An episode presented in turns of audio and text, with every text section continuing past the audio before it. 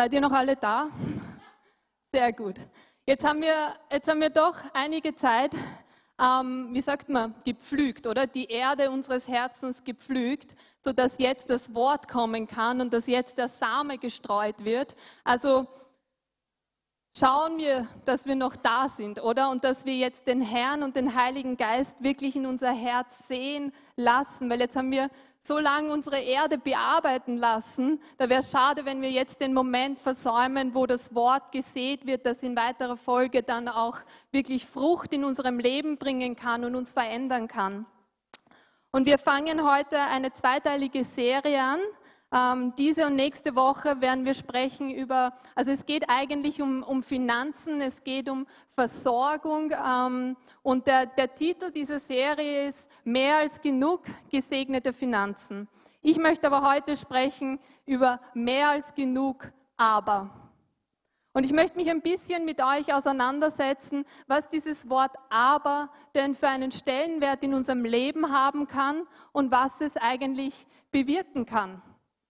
Ihr kennt das vielleicht oder ihr seid entmutigt, ihr seid niedergeschlagen und ein Freund oder eine Freundin kommt, ein Pastor kommt, ein Elternteil kommt und sagt zu euch ähm, irgendetwas Nettes, irgendeine Wahrheit, spricht etwas in euer Leben und ihr habt so in euch, ja, aber.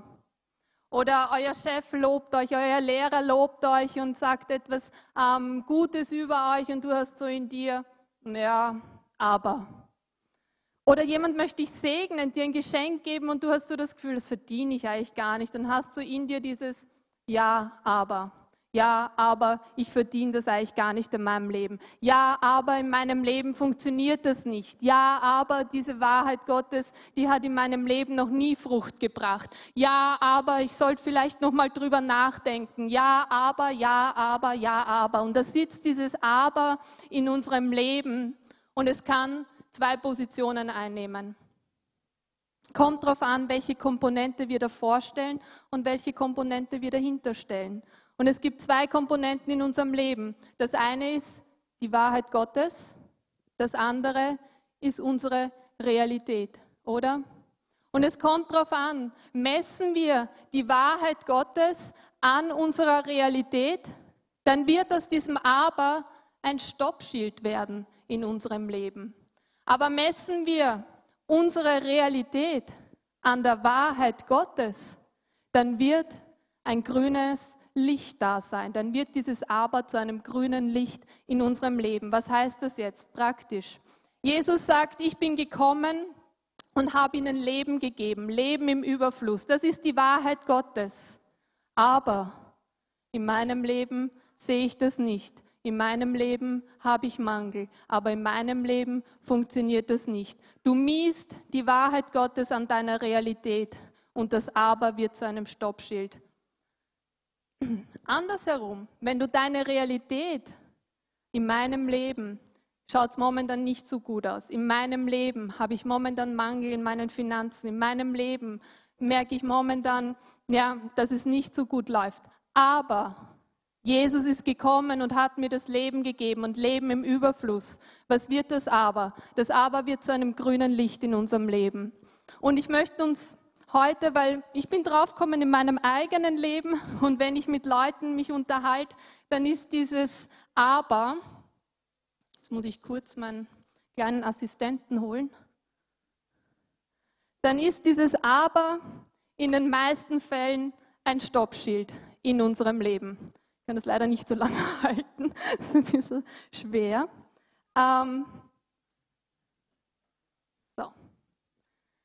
Dann ist dieses Aber ein Stoppschild in unserem Leben, oder? Und was macht ein Stoppschild? Wenn ihr zu einem Stoppschild kommt, was macht das? Es ähm, zwingt uns dazu, stehen zu bleiben, oder? Es zwingt uns dazu, ähm, aufzugeben. Es zwingt uns dazu, eventuell sogar umzukehren. Und ein geistliches Stoppschild wird uns immer vom Segen Gottes abschneiden.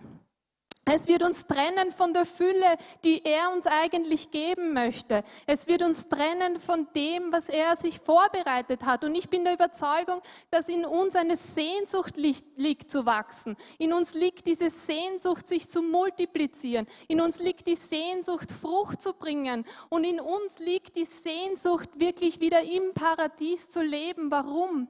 Weil wir dafür geschaffen wurden. Wir wurden für Überfluss geschaffen. Das war Gottes ursprünglicher Plan für unser Leben. Er hatte nie geplant, dass wir Mangel erleiden. Er hat nie geplant gehabt, dass wir in Armut leben. Er hat nie geplant gehabt für uns, dass wir von seinem Segen abgeschnitten wurden. Aber was ist passiert?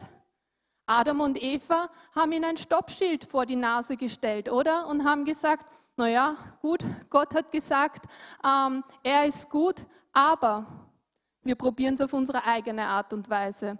Ja, Gott hat das und das gesagt, aber, naja, so ganz vertrauen wir ihm nicht. Wir probieren es auf unsere eigene Art und Weise und haben ihm somit ein Stoppschild hingesetzt. Und ich habe ganz stark im Gebet empfunden, dass heute vielleicht Leute da sind, die sich denken, ja, Mangel oder Armut in meinem Leben ist eine Strafe Gottes für etwas, das ich getan habe. Deswegen habe ich jetzt Mangel in meinen Finanzen oder Mangel in einem anderen Bereich meines Lebens. Und ich möchte dir heute zusprechen, dass Armut oder Mangel in irgendeinem Bereich deines Lebens keine Strafe Gottes ist. Genauso wenig wie Krankheit eine Strafe Gottes ist oder ähm, irgendwelche Familienproblem eine Strafe Gottes ist. Es ist eine Konsequenz. Eine Konsequenz davon, dass du dich abgeschnitten hast vom Segen Gottes. Es ist eine Konsequenz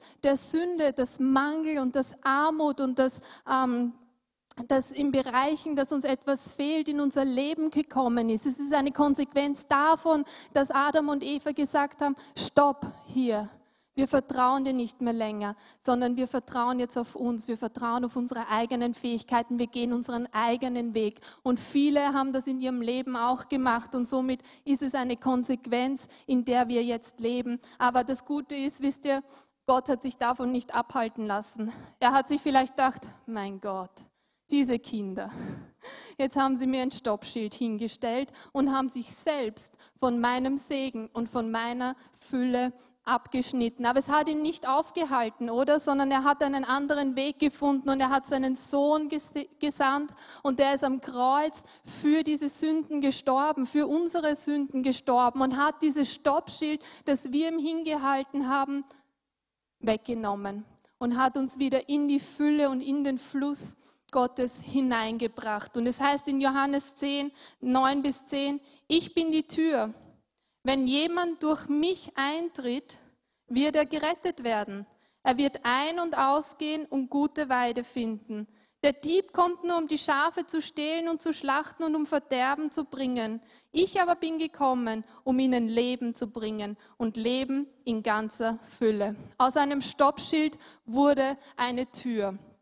Ähm, Adam und Eva und somit die gesamte Menschheit hat sich durch dieses Stoppschild, das sie Gott hingestellt haben, eigentlich selbst aus der Fülle hinauskatapultiert, haben sich aus dem Paradies hinauskatapultiert. Und Jesus ist gekommen und wurde zu dieser Tür, dass wir durchgehen können und dass wir zurückkommen in die Fülle, die er für uns bereitet hat, dass wir zurückkommen in unsere ursprüngliche Position, in die wir gestellt wurden, im Paradies damals, in unsere ähm, eigentlich Zweck warum wir überhaupt geschaffen wurden, als ein Ebenbild von dem, der die Fülle ist.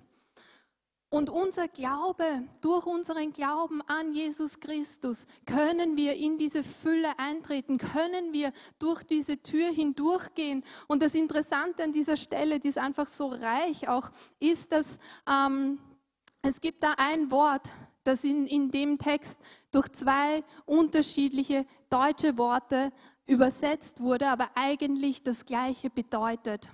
Und das eine ist gerettet und das andere ist Leben. Und da heißt es, das griechische Wort da dahinter heißt nicht nur gerettet für die Ewigkeit. Wir haben es nicht nur gerade mal geschafft, wenn wir durch die Tür gegangen sind, dass wir für die Ewigkeit gerettet sind, sondern er sagt, ich habe euch Leben gegeben. Und das bedeutet, er hat uns Freiheit gegeben, er hat uns Rettung gegeben, er hat uns Heilung gegeben, er hat uns Wiederherstellung gegeben, er hat uns Befreiung gegeben. Das heißt, wir sind nicht nur gerade gerettet und müssen halt schauen, dass wir das Leben auch noch irgendwie überstehen, bis wir dann im Himmel sind. Nein, sondern wir können hier im Jetzt, in dieser Fülle leben, in diesem Leben, das er uns gegeben hat.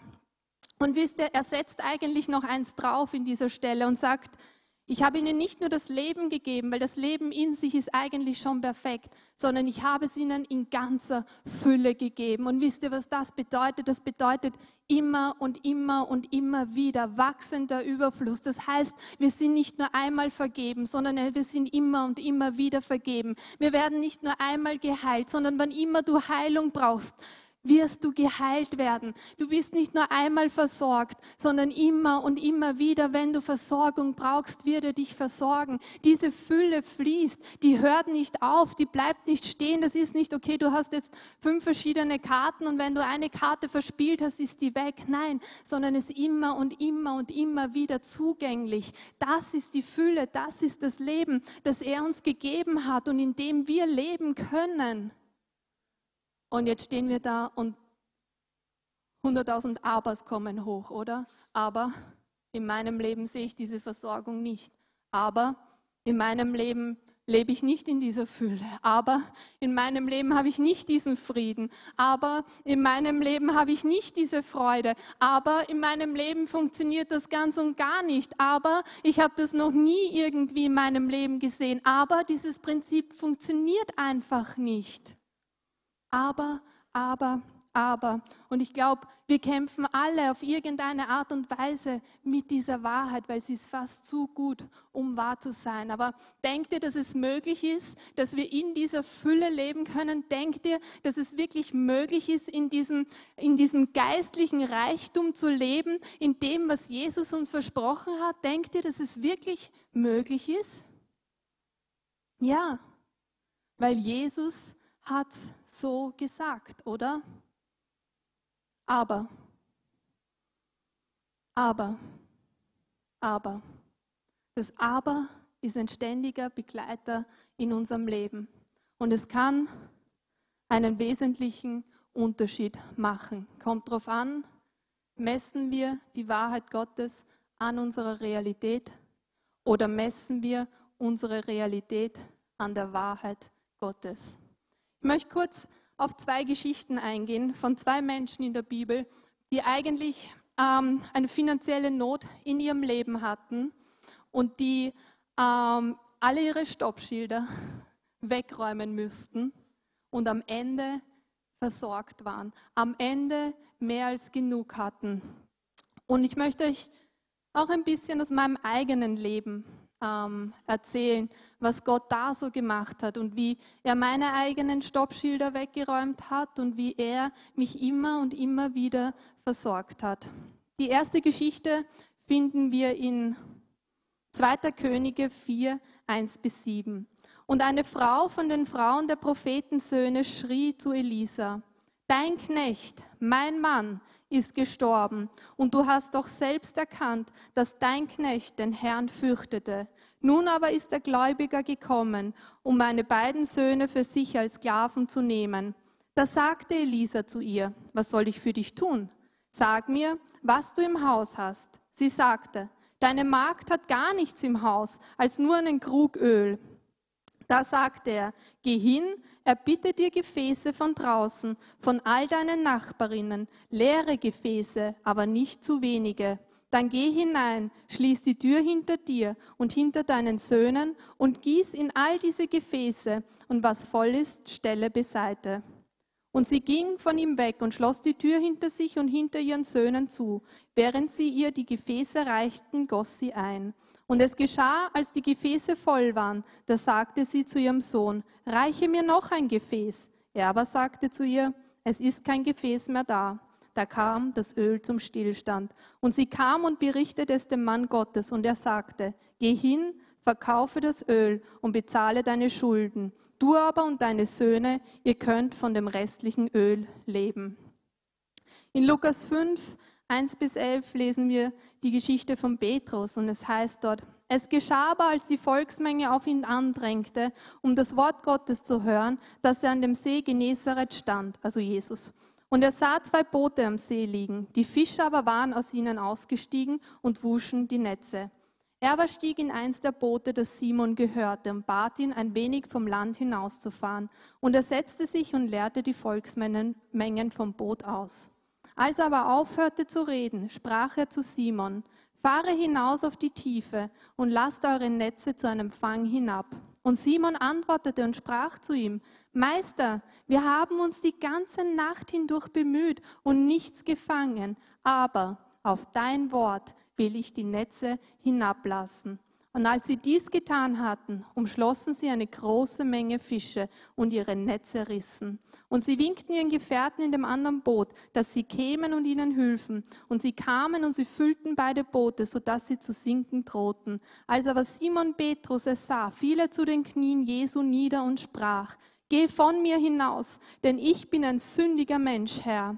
Denn Entsetzen hatte ihn erfasst und alle, die bei ihm waren, über den Fischfang, den sie getan hatten.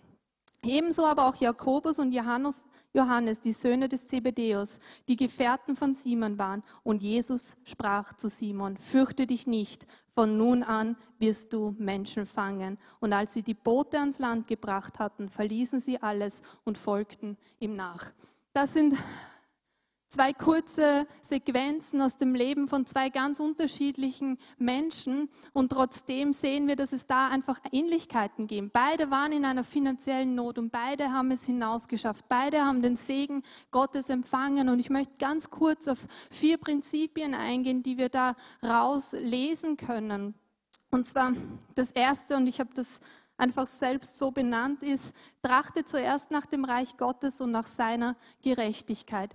Wir sehen diese Witwe und diese Witwe war in einer sehr dramatischen Situation. Sie hat ihren Mann verloren, sie hat praktisch ihre Existenzsicherung dadurch verloren. Sie hat anscheinend zwei Söhne, die aber noch sehr jung sein müssen, weil sonst hätten die ja arbeiten können und die ähm, Familie ernähren. Und sie hatte anscheinend schon einiges aus eigener Kraft heraus probiert, weil sie hat anscheinend Schulden gemacht. Die Gläubiger stehen vor der Tür.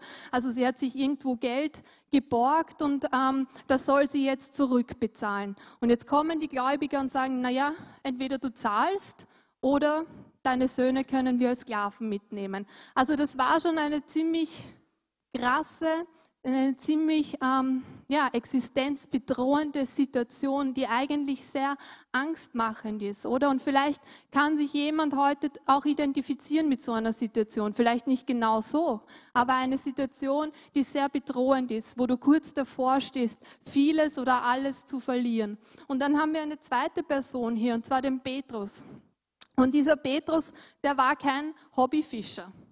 Der ist nicht nachts hinausgefahren und hat gedacht, na ja, schauen wir mal, vielleicht wird's ja. Und wenn wir nichts fangen, es war total entspannend. Also ich muss sagen, ich habe total den Kopf freigekriegt und bin total relaxed zurückgekommen. Nein, das war dem sein Beruf. Und er hatte in dieser Nacht nichts gefangen. Das heißt, er hat eigentlich einen ganzen Tageslohn verloren. Und auch das war ähm, eine Bedrohung, auch das war eine angstmachende Situation, das war eine Stresssituation für ihn. Und ich glaube, es ist so ein gutes Bild auch für unser Leben, das wir hier sehen bei Petrus. Ja. Vielleicht hast du schon alles probiert.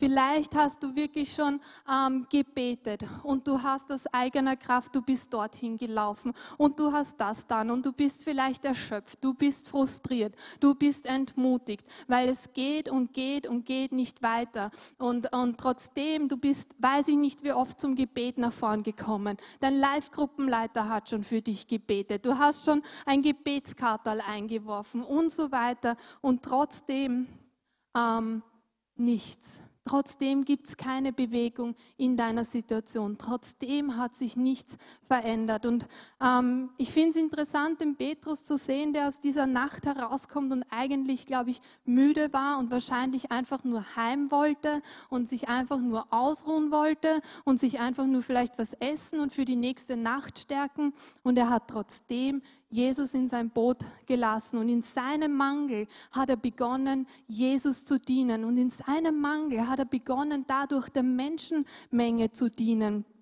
und, ist, und hat sich nicht entmutigen lassen, sondern hat, ähm, hat in seinem Mangel das gegeben, was er auch geben konnte. Und du sagst jetzt vielleicht, ja, aber. Das habe ich auch schon alles gemacht. Ich diene ja in der Gemeinde. Ja, aber ich gebe ja regelmäßig meinen Zehnten. Ja, aber ich stelle doch auch meine Ressourcen zur Verfügung und es tut sich trotzdem nichts. Ja, aber. In Matthäus 6, 31, 33 lesen wir, so seid nun nicht besorgt, indem ihr sagt, was sollen wir essen oder was sollen wir trinken oder was sollen wir anziehen. Denn nach, all, nach, diesen, denn nach diesem allen trachten die Nationen. Denn euer himmlischer Vater weiß, dass ihr dies alles benötigt. Trachtet aber zuerst nach dem Reich Gottes und nach seiner Gerechtigkeit. Und dies alles wird euch hinzugefügt werden. Und ich glaube, Jesus spricht hier nicht von einer praktischen Ebene in erster Linie. Jesus spricht hier nicht davon, okay, vielleicht kannst du noch ein bisschen mehr arbeiten oder vielleicht kannst du noch ein bisschen mehr tun oder vielleicht kannst du noch ein bisschen mehr, sondern ich glaube, Jesus spricht hier eine Einladung aus.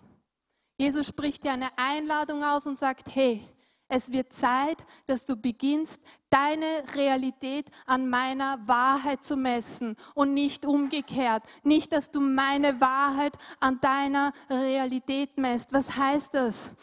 Trachte zuerst nach meinem Reich, trachte zuerst nach meiner Wahrheit, stehe auf meinen Verheißungen und dann messe daran ähm, deine Realität, damit das Aber in deinem Leben ein grünes Licht werden kann. Oder ähm, trachte zuerst nach meinem Reich, vertrau mir zuerst und all das andere wird dir gegeben werden. Und das sehen wir beim Petrus, oder? Der hätte eigentlich seine Netze fertig waschen sollen. Der hätte eigentlich alles für den nächsten Abend vorbereiten sollen. Der hätte nach Hause gehen sollen, sich ausruhen, essen, schlafen, damit er am Abend es nochmal probieren kann. Aber was hat er gemacht?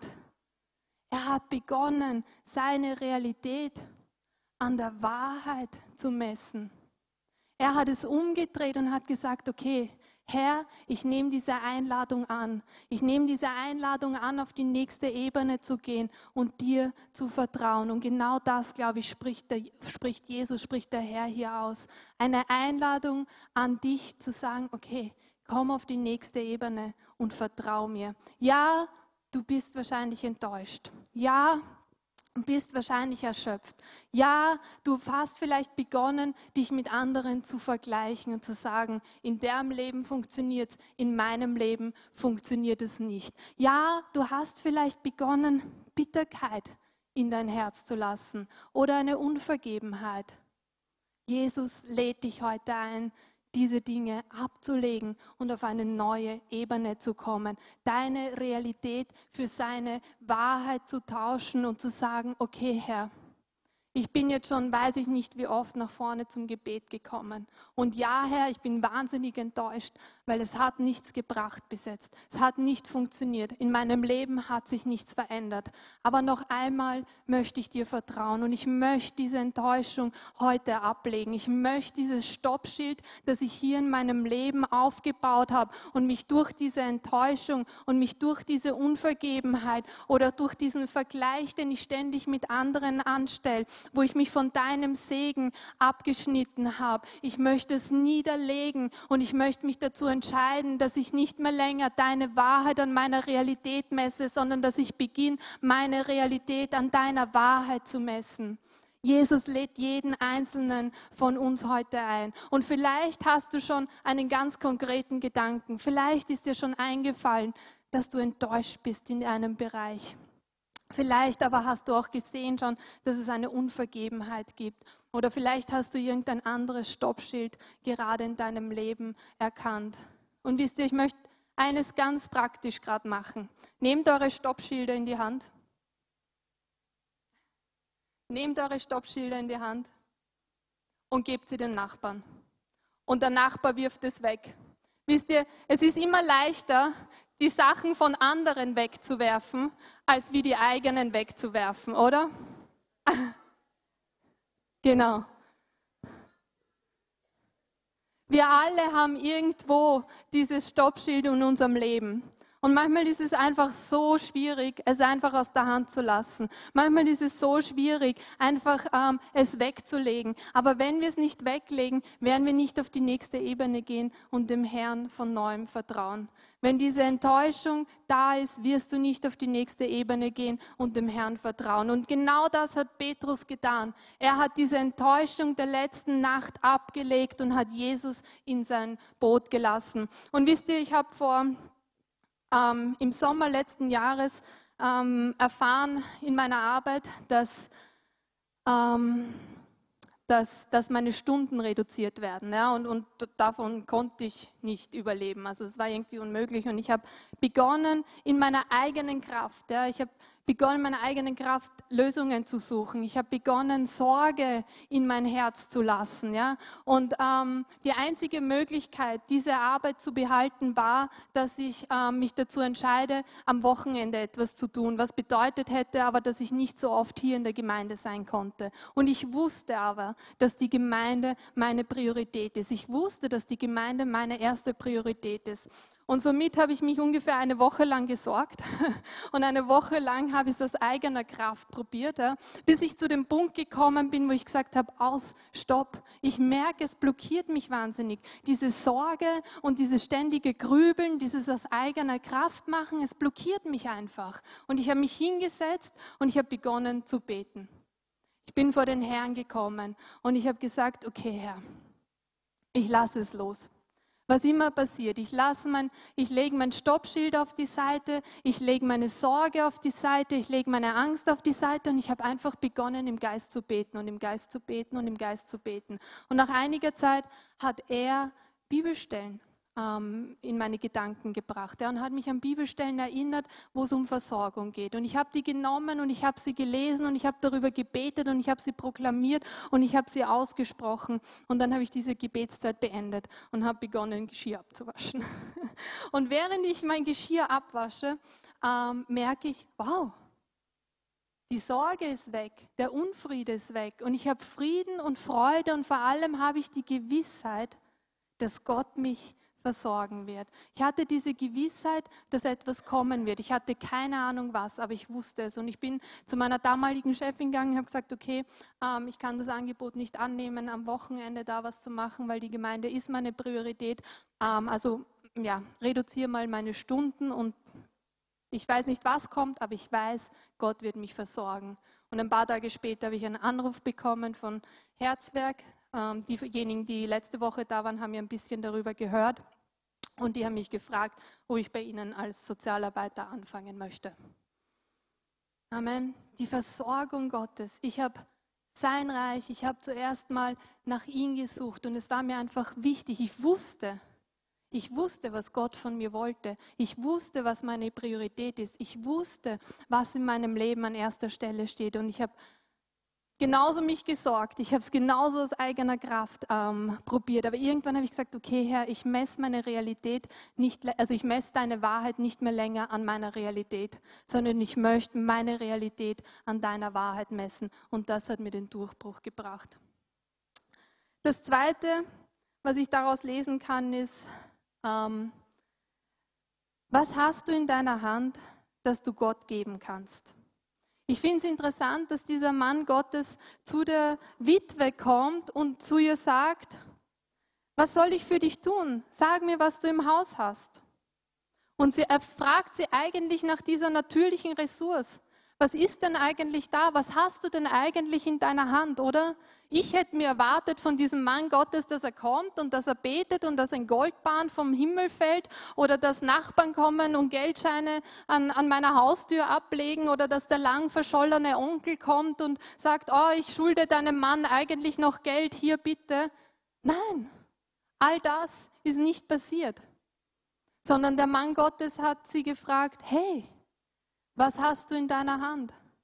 Welche natürliche Ressource ist da in deiner Hand? Und ich glaube, genauso fragt Gott uns. In unserem Mangel sagt er, hey, da ist immer noch irgendetwas, das du in deiner Hand hältst. Da ist immer noch irgendeine kleine Ressource, wo ich anknüpfen kann, wo ich einen Anknüpfungspunkt finden kann. Vielleicht ist es eine Begabung, vielleicht ist es eine Ausbildung, die du hast, vielleicht ist es ein Kontakt, den du hast, vielleicht ist es ein Auto oder ein Fahrrad, das du hast. Ich weiß es nicht, aber irgendwo hast du in deiner Hand einen Anknüpfungspunkt. Und wir warten manchmal auf das Große, auf das Übernatürliche und übersehen das Kleine, das wir eigentlich haben. Und ich bin mir sicher, diese Witwe, wie der Mann Gottes zu ihr gesagt hat, was hast du, ist nicht, juhu, ich habe noch einen Krug mit Öl. Nein, ich glaube nicht. Ich glaube, sie hat eher gesagt, naja, eigentlich habe ich nichts mehr. Ich meine, da steht noch ein Krug mit Öl, aber sonst ist nichts mehr da.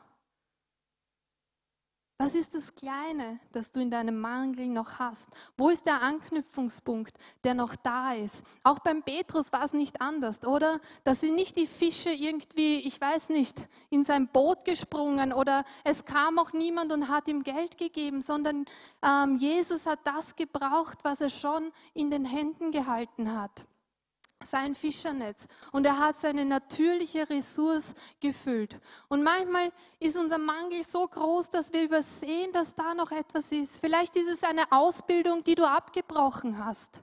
Vielleicht ist es ein Deutschkurs, den du nie weitergeführt hast auf die nächste Ebene. Vielleicht ist es ein Kontakt, den du schon seit Jahren hast und jemand hat gesagt, hey, ruf doch mal an, wenn du was brauchst und du hast es nie gemacht. Vielleicht ist es irgendetwas anderes, ein früherer Job oder was auch immer, ich weiß nicht, ich kenne dein Leben nicht, aber wo ist diese natürliche Ressource? Und manchmal schaut es wahnsinnig natürlich aus und wir denken uns, kann Gott wirklich damit arbeiten? Vielleicht ist es eine Haltung, vielleicht ist es ein Gehorsam, vielleicht ist es dein Wille. Vielleicht ist es aber auch ähm, das Haus, das du anderen öffnest. Vielleicht ist es dein Auto, das du herbauen kannst. Ich weiß nicht, was deine Ressource ist. Frag den Heiligen Geist. Ich habe, ähm, mich hat Gott berufen, damals nach Schweden zu gehen. Das war 2011 und dort Theologie zu studieren. Und ja, wir haben ein sehr klares Wort von Gott gehabt und haben aber gedacht, okay, gut, ähm, keine Ahnung, wie ich eine Privatuniversität finanzieren soll. Ich habe auch keine Ahnung davon, wie ich mein Leben in Schweden finanzieren soll. Ich spreche auch kein Schwedisch. Ähm, also zu dem Zeitpunkt, jetzt ist es, glaube ich, noch weniger als vorher. ähm, und ich habe gebetet und gebetet und habe gedacht, okay, keine Ahnung. Ich habe nur das Wort vom Herrn, aber keine Ahnung, wie ich das finanziell schaffen soll. Und dann, ich habe eben damals noch für die österreichische Bibelgesellschaft gearbeitet und so Kurz davor, ein paar Wochen bevor ich abgefahren bin, musste ich nach Tirol zu einem Interview. Ne? und schon allein nur so der Gedanke, okay, da jetzt noch nach Tirol und für ein Interview und so. Und das habe ich dann gemacht und habe dieses Interview geführt und danach bin ich mit dem noch zusammengesessen und habe Kaffee getrunken und habe ihm erzählt, was ich so plane und was so der nächste Schritt in meinem Leben ist. Und er sagt zu mir, ah, okay, hast eh Bildungskarenz beantragt. Und ich so, Bildungskarenz? Nein. Und ich wusste in dem Moment, Gott spricht zu mir. Ich wusste, das war, das war die Antwort für mich. Und ich habe das dann auch gemacht und das war ein großer Segen, das war ein großer finanzieller Segen für mich. Aber es war eine so eine natürliche Ressource, die ich eigentlich schon in meinen Händen hatte, die ich nicht gesehen habe. Und auch sonst in meinem Umfeld hatte davon niemand irgendwie Ahnung und hat mich darauf hingewiesen. Ja? Ähm, und es war wirklich, es ist mir zum Segen geworden. Ich habe 2005 bin ich aus Bolivien zurückgekommen und, und ähm, Gott hat damals zu mir gesagt, ich soll nicht zurückgehen in die säkulare Sozialarbeit. Ja, das war meine Ausbildung. Ich habe damals ähm, kurz davor mein Studium zur, zur Sozialarbeiterin abgeschlossen und, und, Gott hat zu mir gesprochen, dass ich das nicht machen soll. Ja, und ich bin zurückgekommen und dachte, okay, pff, gut, ich habe nur dieses Wort ja, und ich bin darauf gestanden. Ich habe mich nicht beworben als Sozialarbeiterin und ich habe mich überall anders beworben und habe entweder, wenn ich Antwort bekommen habe, war es immer eine Absage. Ja. Und ich hatte ziemlich schnell einen Job in einem Callcenter gehabt, aber habe auch gewusst, okay, das ist eigentlich nicht das, was ich machen möchte. Ähm, auch nicht so kurzfristig, sondern ich möchte wirklich irgendetwas anders machen. Ich habe mich beworben und beworben und beworben und nichts, nichts, nicht. Und irgendwann aus Frust, wirklich aus Frust heraus, ähm, habe ich gesagt, okay, das wird eh alles nichts. Ja? Das, das, Herr, du hast das Wort, aber wo ist die Versorgung? Ja? Ähm, wo, ist, wo ist die offene Tür? Ich habe aufgehört, mich zu bewerben und ja, bin dann eine Zeit lang, ich habe Deutschunterricht für türkische Hausfrauen gegeben. Das war wirklich äh, ein interessanter Job. Ähm, und irgendwann in der Früh in meiner stillen, nein, sowas. Ich hatte, ich hatte einen Kontakt zu einem arbeitsmedizinischen Zentrum, wo ich früher als Teenager Ferialpraktikum gemacht habe. Und ähm, ich habe den Arzt immer noch gekannt und bin da immer noch zu Untersuchungen gegangen und hatte einen Termin dort. Und in der Früh, an dem Tag des Termins, in meiner stillen Zeit, sagt der Heilige Geist zu mir, dir wird heute ein Job angeboten und ich möchte, dass du ihn annimmst. Und ich so, okay, ich habe mich nirgends beworben, aber okay, gut. Bin zu dem Arzt gegangen hat zu mir gesagt, hey, wir suchen eigentlich gerade eine Karenzvertretung für die Ordinationsassistentin, hättest du nicht Interesse anzufangen? Und ich so, Amen, ja, habe ich, total. Ja. Ein ganz natürlicher Kontakt, eine natürliche Ressource, die in meiner Hand war. Ja. Ich bin nicht auf die Idee gekommen, dass ich mich vielleicht dort bewerbe. Ich bin nicht auf die Idee gekommen, dass ich mich vielleicht ähm, dort, wo mich schon jeder kennt, bewerbe. Ja. Ich habe mich überall anders beworben in meiner Umgebung. Eine ganz natürliche Ressource, die da war und die Gott dann gebraucht hat. Und ähm, das ist meine Frage. Ja. Oftmals sind die Dinge so natürlich, dass wir sie übersehen. Und vielleicht sagst du jetzt gerade, ja, aber ich habe gar keine Idee, was das in meinem Leben sein könnte. Na, du nicht, aber der Heilige Geist weiß es. Also fang an, darüber zu beten. Herr, in meinem Mangel, was habe ich immer noch in meiner Hand? Wo ist dieser Anknüpfungspunkt für dich? Was kann ich dir geben? Was kann ich öffnen? Was kann ich tun, wie auch immer. Er spricht ganz persönlich zu dir. Und da kommen wir auch schon zum nächsten Punkt. Folge dem Wort Gottes. Wir sehen, dass die Witwe eine ganz klare Anweisung bekommen hat, oder? Was hat, was hat der Mann Gottes zu ihr gesagt? Sammel all die leeren Gefäße aus der Nachbarschaft ein. Hat das Sinn gemacht?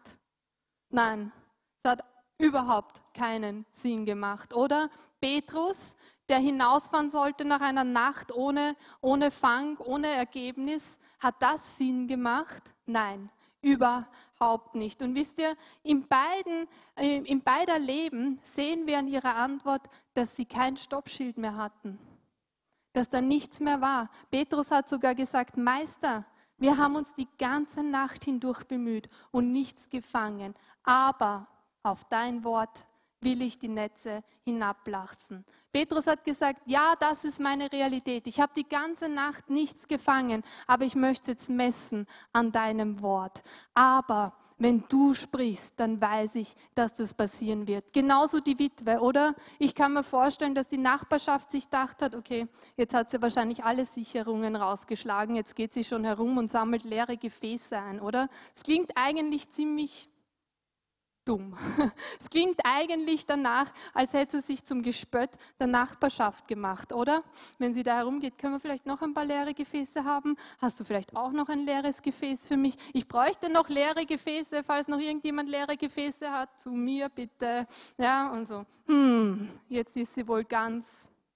Aber sie hatte ein Wort vom Herrn, das in dem Moment wahrscheinlich überhaupt keinen Sinn für sie gemacht hat und trotzdem hat sie es ausgeführt. Und ich glaube, das ist ein Bereich, wo wir die größten Stoppschilde in unserem Leben aufbauen. Da, wo Gott ganz persönlich mit uns wird. Da, wo er ganz persönlich beginnt, zu uns zu reden. Da, wo die Dinge vielleicht keinen Sinn machen. Da, wo wir uns denken, aber das ist jetzt überhaupt nicht der richtige Zeitpunkt. Oder da, wo wir uns denken, das ist jetzt überhaupt nicht der richtige Job. Oder das ist jetzt überhaupt nicht der richtige Schritt, den ich da setzen sollte. Das ist komplett sinnlos. Oder wo wir uns denken, ja, aber Gott spricht nicht zu mir so klar, wie er zu dir spricht. Ja, aber der Heilige Geist ist mir nicht so nah wie dir und ich habe noch nie so ein klares Wort empfangen. Ja, aber für mich erscheinen diese Dinge nicht so wie für dich. Ja, aber, weißt du, ich finde,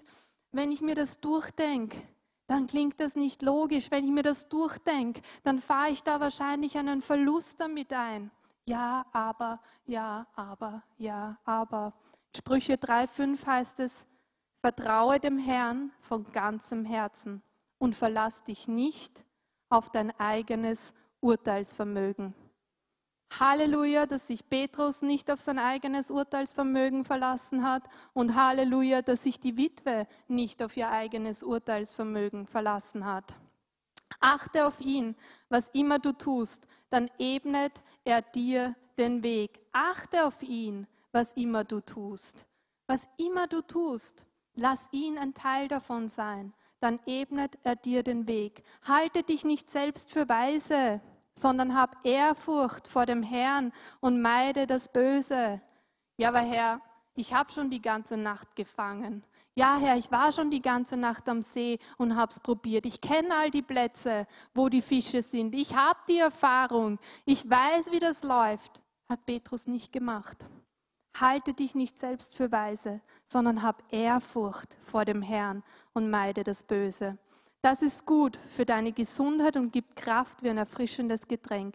Erweise dem Herrn Ehre mit deinem Besitz. Überlass ihm die besten Früchte deiner Ernte. Dann werden deine Vorratskammern reichlich gefüllt sein und der Most in deinen Fässern wird überfließen. Ja und Amen. Der Heilige Geist spricht zu jedem von uns ganz persönlich. Und oftmals ist es so, dass wir nicht nur für etwas vertrauen müssen, nicht nur für eine Sache, zum Beispiel eine Wohnung, eine Arbeit, ein Auto, was auch immer, aber ganz oft müssen wir in etwas vertrauen, in einer Zeit des Wartens, in einer Zeit der Schwierigkeiten, in einer Periode, in einer ähm, Season, also in einer, in einer Zeitspanne unseres Lebens, wo wir dem Herrn vertrauen müssen. Wir beten oftmals, wir hoffen oftmals und dann glauben wir, dass die Antwort am nächsten Tag kommt. Und so ist es ganz oft nicht. Und meistens, in den meisten Fällen nicht, weil Gott uns nicht geben möchte, in den meisten Fällen nicht, weil Gott uns etwas zurückhalten möchte, sondern in den meisten Fällen, weil wir irgendwo ein Stoppschild haben, weil wir irgendwo ein Ja, aber haben, weil irgendwo eine Enttäuschung liegt, eine Unvergebenheit oder was auch immer das Stoppschild in deinem Leben ist, das uns von diesem Segen abschneidet. Und das Wort muss erst in uns arbeiten. Petrus ist in dieses Boot mit Jesus gestiegen und Jesus hat nicht sofort gesagt, okay, lass uns gleich mal rausfahren, mach deinen Fang und dann können wir sitzen und ich werde die äh, Menschenmenge lernen, oder? Er ist zuerst mit Jesus im Boot gesessen und hat gehört, was Jesus gelehrt hat. Und Jesus war nicht der, der in zehn Minuten fertig war, das kann ich euch sagen. Das hat immer ein bisschen länger gedauert. Und Petrus ist dort gesessen unter dem Wort Gottes und ich weiß, dass es an ihm gearbeitet hat, dass das Wort, das Jesus da gesprochen hat, an ihm gearbeitet hat und dass es wahrscheinlich Stoppschilder aus seinem Leben genommen haben, weil wir sehen dann später, wie diese Geschichte ausgeht mit ihm. Ähm, und lass uns diese Zeit, wo wir oftmals warten, wo wir oftmals beten, wo das Wort an uns arbeiten muss, als ein Geschenk sehen und nicht als, als, als eine Strafe. Manchmal sehen wir diese Zeiten, wo wir lernen zu vertrauen. Manchmal äh, sehen wir diese Zeiten, wo wir warten müssen, wo es ein bisschen länger dauert, wo es schwierig ist, fast als eine Strafe Gottes. Aber ich glaube, es ist ein Geschenk. Es ist ein Geschenk, wo er uns verändert. Es ist ein Geschenk, wo er ähm, an uns arbeitet. Und auch ich, ich habe das in meinem Leben erlebt. Wie gesagt, ich bin aus Bolivien zurückgekommen und ich hatte ein Wort vom Herrn, geh nicht in die säkulare ähm, Sozialarbeit zurück.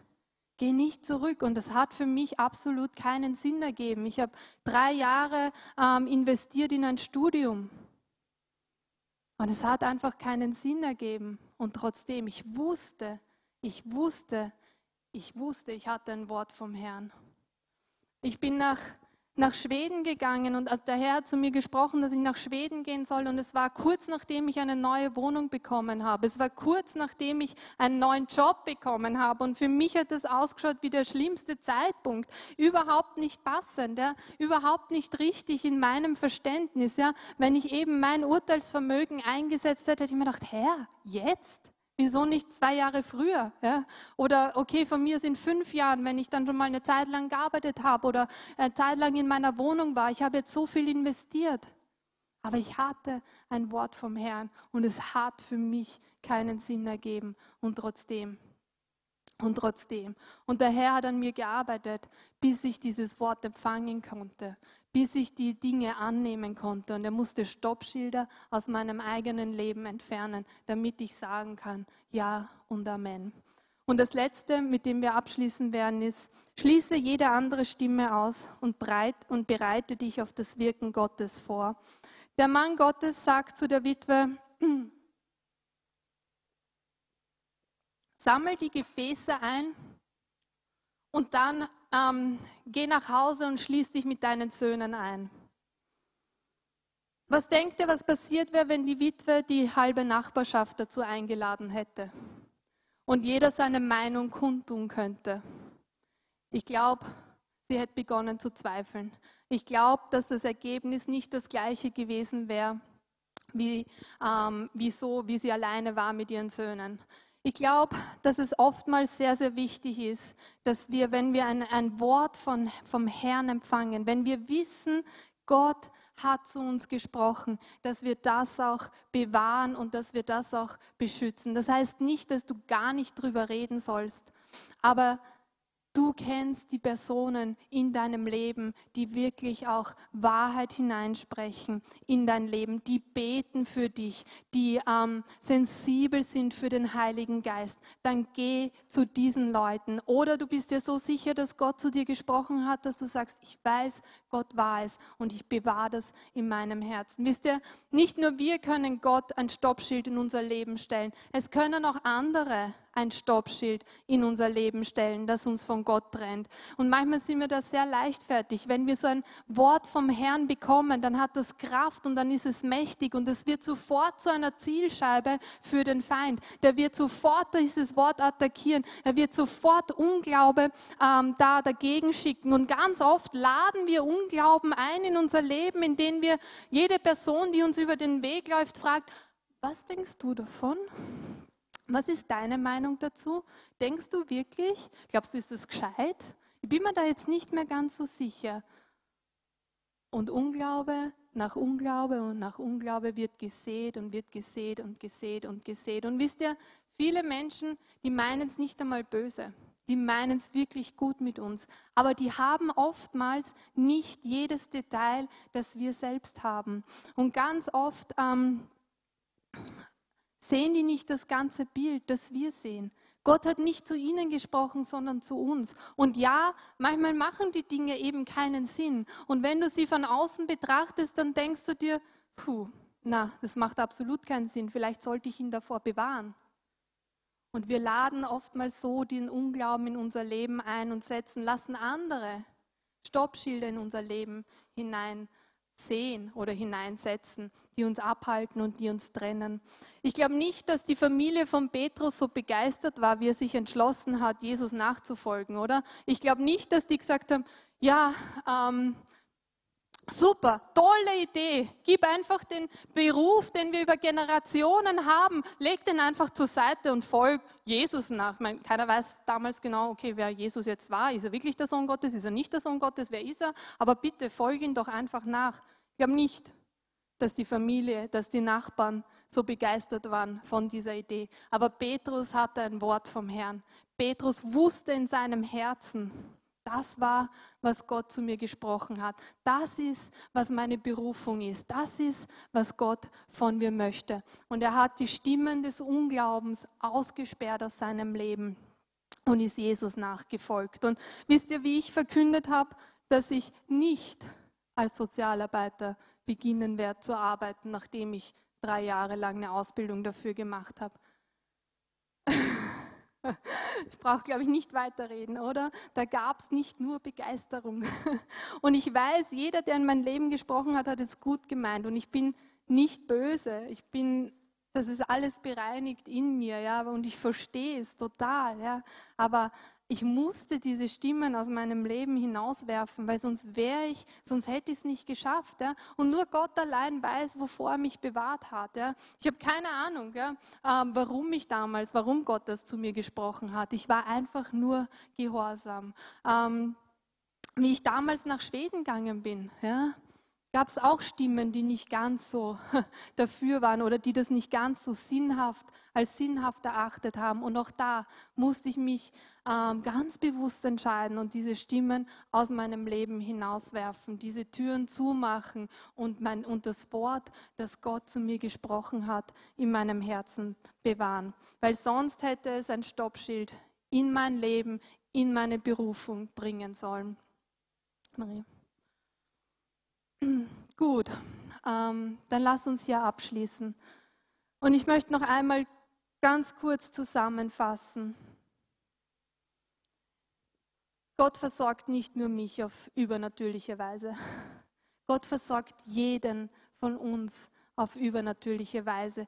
Gott, ähm, jeder von euch kann durch diese Tür hineintreten und ähm, in die Fülle eintreten, die er für uns geschaffen hat. Und wisst ihr, es ist für mich genauso ein Kampf, wie es für euch ist. Es ist für mich genauso immer wieder eine Entscheidung, wie es für jeden Einzelnen ist. Und ich weiß, dass es im Leben Rückschläge gibt und dass es im Leben Enttäuschungen gibt. Und ich stehe da genauso drinnen wie jeder von euch. Aber ich weiß auch, dass es so wichtig ist, dass wir mit den Enttäuschungen, die wir erleben, sofort, sofort zu Gott kommen und nicht zulassen, dass es, dass es Fußfest, dass es Wurzeln schlägt in unserem Leben. Wisst ihr warum? Wenn diese Enttäuschungen groß werden oder wenn das sich vergleichen mit anderen groß wird oder wenn Unvergebenheit groß wird in unserem Leben, dann wird die Realität größer in unserem Leben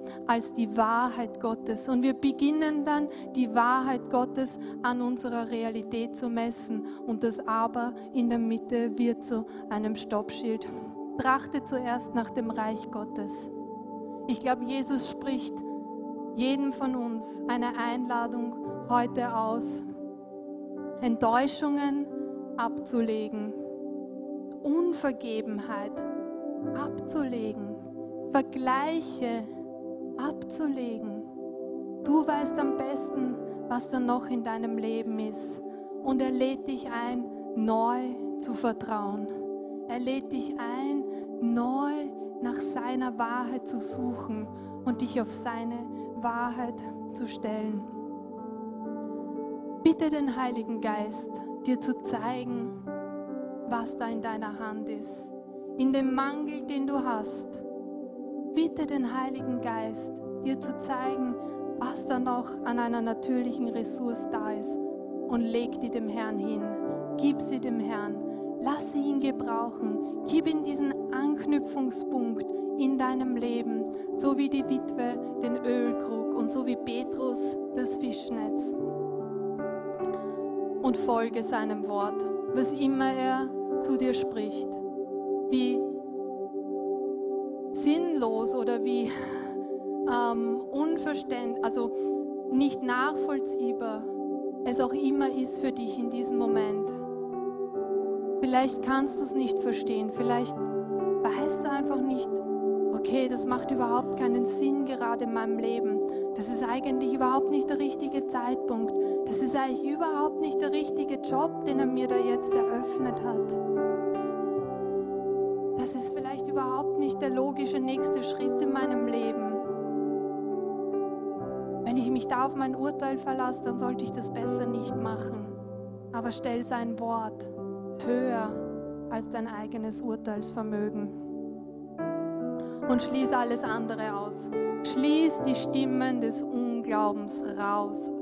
Lass sie nicht reinkommen. Wenn du vom Herrn empfängst, wenn du vom Herrn ein Wort bekommst, dann erinnere dich daran, dass es sofort zur Zielscheibe wird vom Feind, dass er sofort versucht, das anzugreifen, dass er sofort versucht, dir das zu nehmen und zu stehlen. Und meistens durch Unglauben, sehr oft durch die Meinungen anderer, sehr oft durch das, was andere denken oder über dein Leben, wie sie über dein Leben urteilen und beurteilen. Denk an die Witwe. Ihr war es ganz egal, dass sie zum Gespött der Nachbarschaft wurde.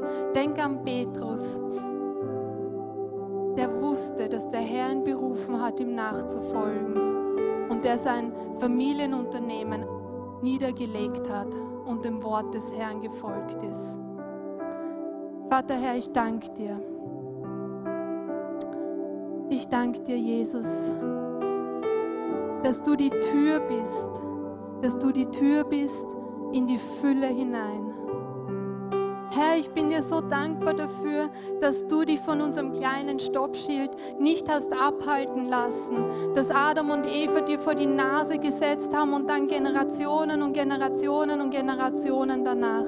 Ich danke dir, dass du so viel größer bist und dass du überwunden hast und dass du zur Tür für uns geworden bist, dass wir zurück können, hinein ins Paradies, hinein in die Fülle, für die wir bestimmt wurden. Im Namen Jesu, ich danke dir dafür, Herr, dass wir heute von neuem eintreten dürfen, dass wir von heute von neuem dieses überfließende Leben auch in Anspruch nehmen dürfen. Und ich bin dir so dankbar dafür, dass es nicht nicht endet, dass es nicht aufhört, sondern dass es wächst und dass es wächst und dass es wächst und dass wir es immer wieder in Anspruch nehmen dürfen. Und Heiliger Geist, ich danke dir so sehr, dass du der bist, der uns kennt und der durch uns durchgeht und der aufzeigt, wo wir unsere Stoppschilder gesetzt haben. Herr, wo wir uns selbst von deinem Segen abgeschnitten haben. Herr, ich bitte dich darum, dass du zeigst, wo wir enttäuscht sind. Herr, wo wir so lange geglaubt haben, wo wir so oft geglaubt haben, wo wir so oft probiert haben, wo wir immer wieder nach vorne gekommen sind, wo wir immer wieder haben für uns beten lassen, wo wir es immer wieder versucht haben und wo wir zu dem Entschluss kommen sind, ja, okay, dein Wort sagt das, aber in meinem Leben funktioniert es nicht. In meinem Leben sehe ich keine Resultate. Herr, zeig uns, wo wir solche Dinge in unserem Leben tragen und hilf uns, die jetzt vor dich abzulegen. Hilf uns, Heiliger Geist, die in deine Hand zu legen und gehen zu lassen, gehen zu lassen, sie abzulegen im Namen Jesu. Dort, wo wir immer wieder verletzt wurden. Und ich empfinde, dass hier Menschen erinnern sind, die immer wieder von jemandem verletzt wurden. Immer und immer wieder und immer wieder vergeben haben und immer wieder vor den Herrn gekommen sind. Aber trotzdem ist da noch ein Schmerz. Trotzdem ist da noch eine schmerzhafte Erinnerung. Trotzdem ist da noch immer so ein Zusammenzucken, wenn der Name erwähnt wird oder wenn die Person irgendwo auftaucht. Und der Heilige Geist spricht jetzt und er zeigt dir das und du darfst es in seine Hände legen. Du darfst jetzt ganz bewusst dieses Stoppschild nehmen und es ihm geben und auf eine neue Ebene steigen, wo du ihm vertrauen kannst, wo du ihm vertrauen kannst, dass die Fülle in dein Leben hineinbricht, dass die Heilung, die innere Heilung, die Vergebung, die da ist, dass die in dein Leben hineinkommt und dich reinwäscht und dich verändert. Und genauso auch im finanziellen Bereich. Ich weiß, dass viele da sind, die kämpfen, die entweder kämpfen mit Schulden, mit Arbeitslosigkeit, mit Obdachlosigkeit oder vielleicht auch nur einfach mit, mit einem Job, der eigentlich nicht so ganz das Richtige ist, der eigentlich, das eigentlich nur zur Versorgung dient, aber nicht Freude und Erfüllung bringt. Und da ist Enttäuschung, da ist Wartezeit, da dauert schon so lange, da dauert schon so lange. Es dauert schon so lange und es tut sich nichts. Es ist so schwer in diesem Bereich, nach vorwärts zu gehen. Es ist so schwer, einfach da Frieden zu finden und Glauben zu finden. Aber der Heilige Geist ist jetzt da und du kannst auch dieses Stoppschild Da, wo du aufgehört hast, noch Hoffnung zu haben, da, wo du aufgehört hast, noch zu glauben, auch das kannst du jetzt aus deiner Hand legen und ihm hinlegen und lade den Heiligen Geist ein, da hineinzukommen mit neuem Leben. Sag es ihm, ich leg das jetzt ab und ich lade dich ein, in mein Leben, in diesen Bereich hineinzukommen. Hineinzukommen mit neuem Leben. Hineinzukommen mit neuem Leben.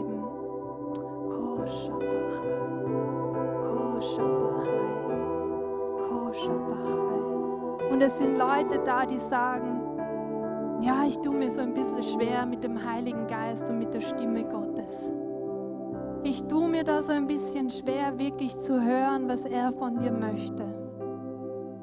Das, was du gesagt hast, ist gut und schön, aber, aber ich habe aufgehört, den Heiligen Geist zu fragen, weil er antwortet ja sowieso nicht. Ich habe aufgehört, Gott zu suchen in diesen Bereichen meines Lebens, weil ich bekomme ja sowieso keine Antwort. Aber, aber, Gott arbeitet nicht so mit mir, wie er mit dir arbeitet. Leg dieses Stoppschild ab. Leg diese Lüge ab und tritt in einen Dialog mit dem Heiligen Geist.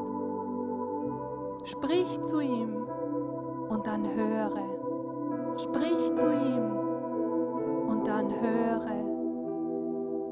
Sprich zu ihm und dann höre und erwarte, die Stimme Gottes zu hören. Lies das Wort und höre.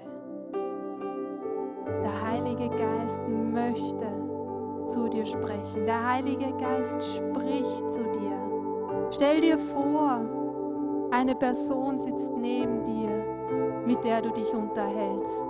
Der Heilige Geist kann und ist so real dass wir uns mit ihm wie mit einer Freundin, mit einem Vater, einer Mutter unterhalten können. Sprich zu ihm und höre und leg die Lüge, das Stoppschild ab, dass du ihn nicht hören kannst.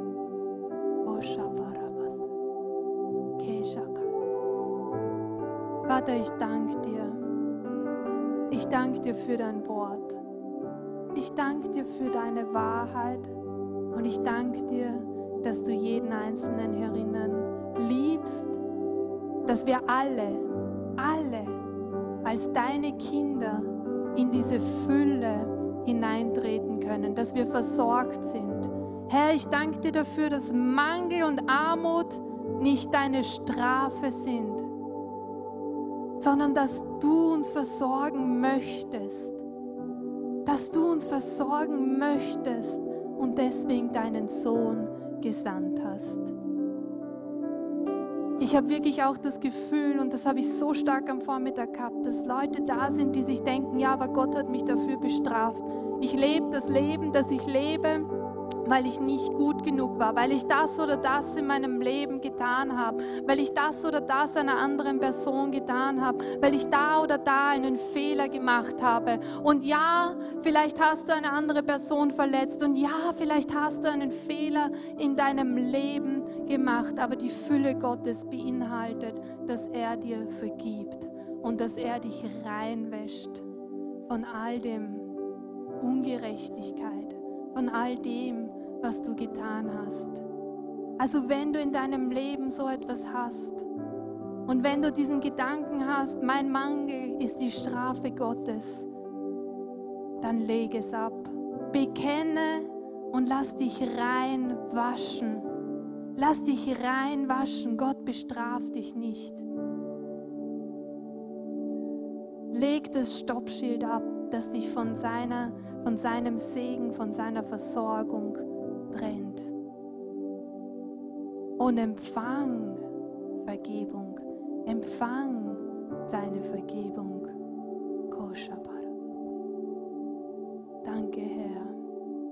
Danke, Herr.